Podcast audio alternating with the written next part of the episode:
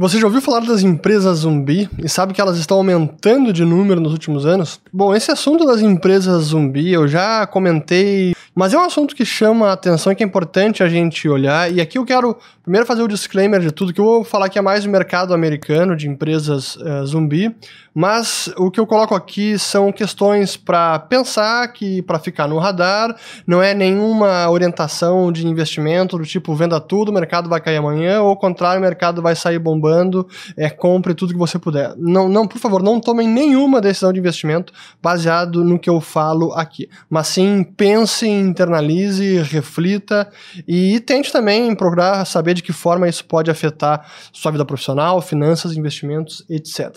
Mas eu vou começar começar, obviamente, colocando aqui uma notícia da Bloomberg, que foi uma, uma notícia já de novembro, isso é algo, algo, que eu venho acompanhando bastante, o caso das empresas zumbi, mas essa aqui é de novembro. Então, aqui as empresas zumbi nos Estados Unidos é, adiciona, acumularam um total de 2 trilhões de dívida nesse último ano. Veja aqui o que aconteceu de 2008 era 1.54 e aí foi reduzindo, reduzindo, reduziu até ali 2012, mas foi aumentando, aumentando, 2019 já tinha chegado a 1 trilhão de novo e aí 2020 explodiu para quase 2 trilhões.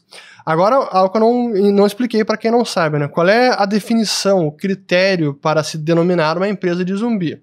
É quando o seu índice de cobertura de juros, o Interest Coverage Ratio, para usar um indicador é, contábil, isso é o lucro dividido pelos juros, lucro antes dos impostos e juros, dividido pela despesa com juros. Quando esse indicador é menor do que 1, significa que não há lucro suficiente para fazer o serviço da dívida. É pagar os juros, não é a amortização de principal, é pagar os juros da dívida. Então esse é o critério de empresa zumbi.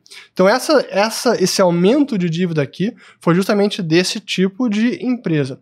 E eu que chama atenção, que essa é uma notícia um pouco mais recente, aqui de dezembro, aquela era de novembro, essa aqui do, do Financial Times, falando de como o o suporte do Federal Reserve acaba mascarando os riscos crescentes do mercado de dívida corporativo americano, que eles chegaram a levantar 2,5 trilhões de dólares. Esse foi o recorde. Eu até fiz um vídeo sobre o, o recorde de IPOs, que foi 167 bilhões no mercado americano, isso em 2020. Até vou colocar esse vídeo aqui também. Mas em termos de renda fixa, mercado de dívida foi 2,5 trilhões de dólares, muito maior do que mercado de IPO. E o ponto que chama atenção aqui, deixa eu voltar, errei aqui o, o botão. O ponto que chama atenção neste artigo, justamente as empresas zumbi.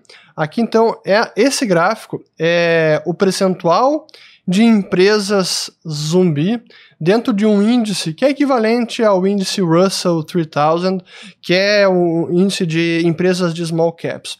Então vejam só, o percentual que chegou, o pico foi quase 16%, prévia ali da véspera da bolha da Nasdaq, e depois agora chegou em 2019, quase os mesmos 16%, aqui em 15, teve uma queda perto de 2020 e voltou a subir em 2020 por motivos é óbvios.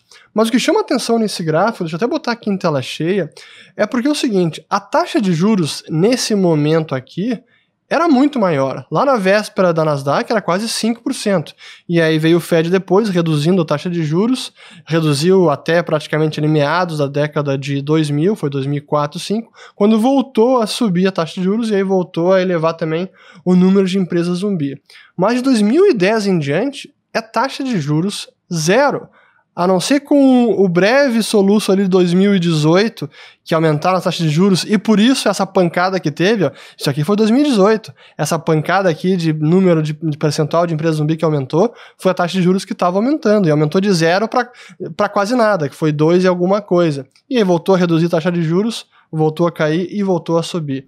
Então, o que, que chama atenção nesse, nisso tudo aqui? Estamos em taxa de juros recorde em zero nas mínimas históricas e mesmo assim o número de empresas zumbi vem subindo. E o pior, agora nessa crise de 2020, elas precisaram se endividar ainda mais pela mera sobrevivência. E muitas empresas que ainda nem são zumbi, mas se endividaram mais em 2020, foi para sobrevivência.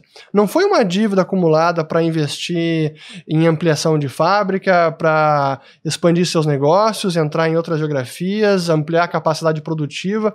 Não é um, um, uma dívida para financiar capex produtiva. É simplesmente para sobrevivência. Isso significa que nos próximos meses e anos, essa dívida vai pesar no crescimento econômico porque essa dívida precisa ser repaga. Então, esse é um dos, dos indicadores que eu acompanho bastante, e é isso que me sugere que, olha, a economia americana sim estava crescendo, mas não estava numa trajetória saudável. E mesmo antes da pandemia já mostrava sinais de fragilidade. Esse é um dos sinais de fragilidade. Então, com as taxas de juros na mínimas, e mesmo assim uh, eles sobem. E aqui mostrar mais alguns gráficos é, para ilustrar o ponto da menor taxa de juros da história, aqui é o rendimento em dívida grau especulativo, high yield, junk bonds, e dívida grau de investimento investment grade. Todas estão nas mínimas históricas.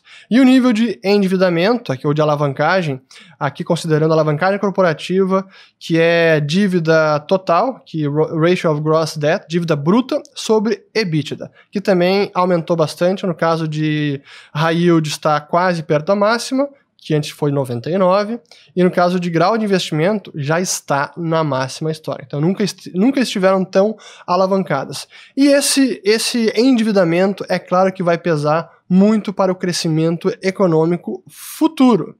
E eu falo isso até para pensar, para que as pessoas, investidores, gestores reflitam com relação a tudo que está sendo precificado no mercado.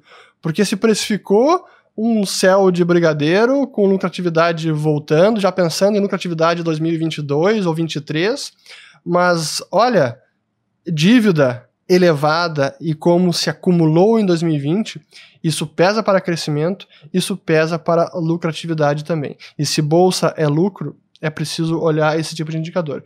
E aí, por fim, que eu quero mostrar aqui, obviamente, é porque não apenas. Eu já fiz um vídeo sobre isso, uh, não lembro qual foi agora, mas eu fiz naquela minha palestra lá de maio de 2019. Como o Fed sempre esteve encurralado na situação de que, uma vez reduziu as taxas de juros, uma vez comprou ativos do sistema bancário, treasuries, hipotecas, etc., ele acabou se encurralando nessa política onde ele não pode mais retroceder. Onde, se ele elevar as taxas de juros, ele pode provocar a insolvência do sistema bancário. E foi o que a gente viu lá em dezembro de 2018. O sistema não aguentaria a elevação da taxa de juros e é claro que ele acabou reduzindo logo depois.